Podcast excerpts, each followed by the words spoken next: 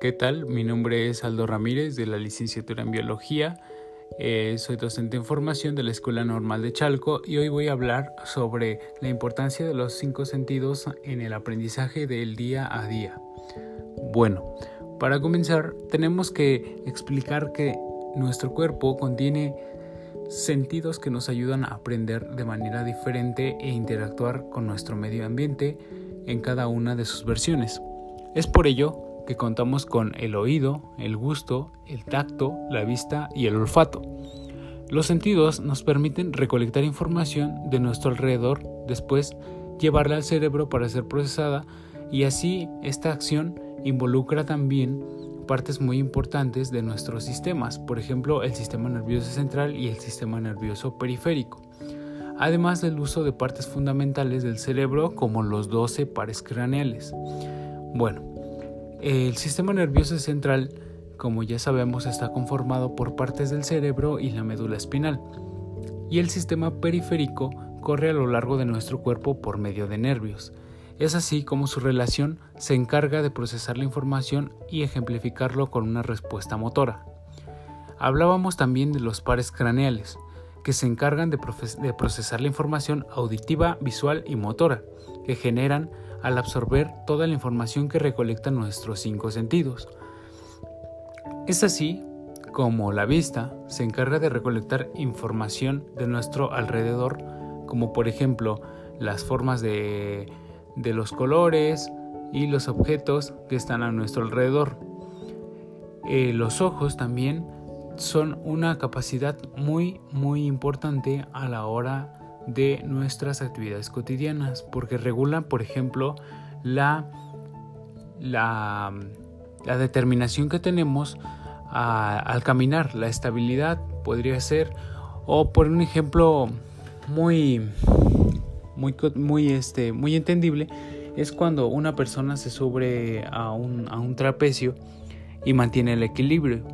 Parte de ese equilibrio viene de la vista que asegura en este caso a la persona estar colocado en un buen punto para no caerse.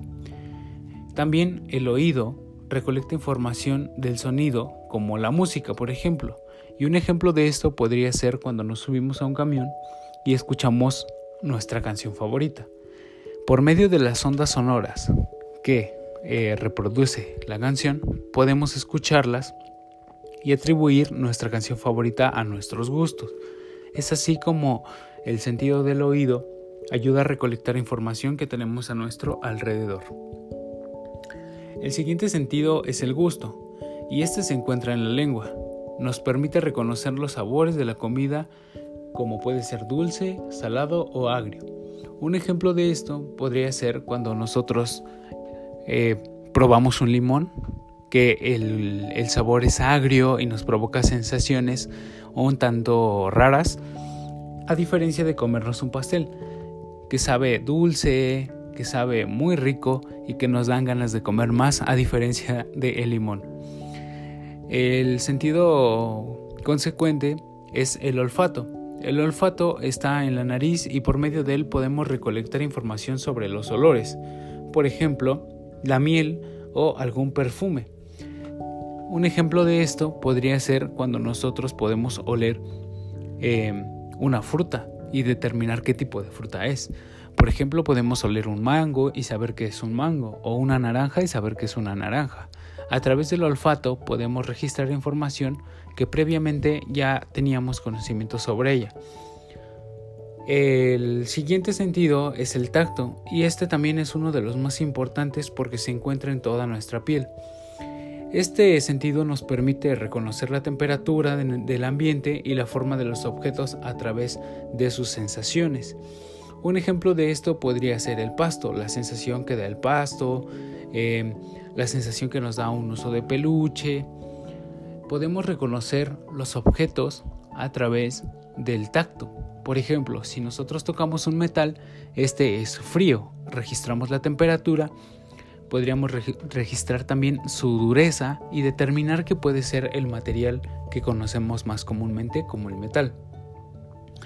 Es por ello que los sentidos son muy importantes para nuestro día a día, pues complementan las actividades cotidianas que realizamos y así aprendemos de manera autónoma para registrar la información que podemos recolectar en todo, toda nuestra vida y ayudarnos a aprender. Es por ello que los cinco sentidos se involucran mucho en las clases, porque las clases eh, ejemplifican el uso de estos cinco sentidos, la audición, la visión y el tacto.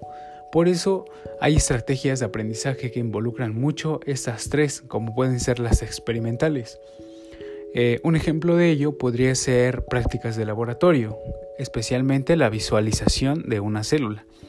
Cuando nosotros vamos al laboratorio y observamos el microscopio, vemos que es de una forma rara, que tiene muchas formas, que tiene un, cilindro, que tiene tal vez eh, un rectángulo, eh, muchos círculos, óvalos, y que también podemos ver que a simple vista eh, se ve de un material, material rígido, pero cuando nosotros utilizamos el tacto, podemos observar que es de metal. Y también, asimismo, podemos detectar que eh, mediante el microscopio podemos utilizarlo para ver otras cosas que no se ven más allá de nuestra vista.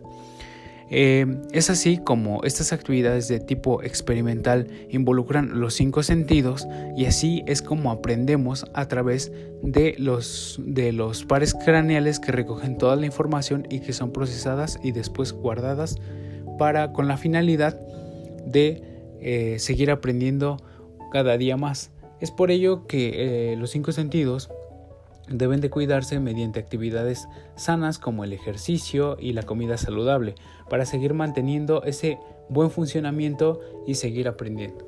Sin más por el momento, gracias.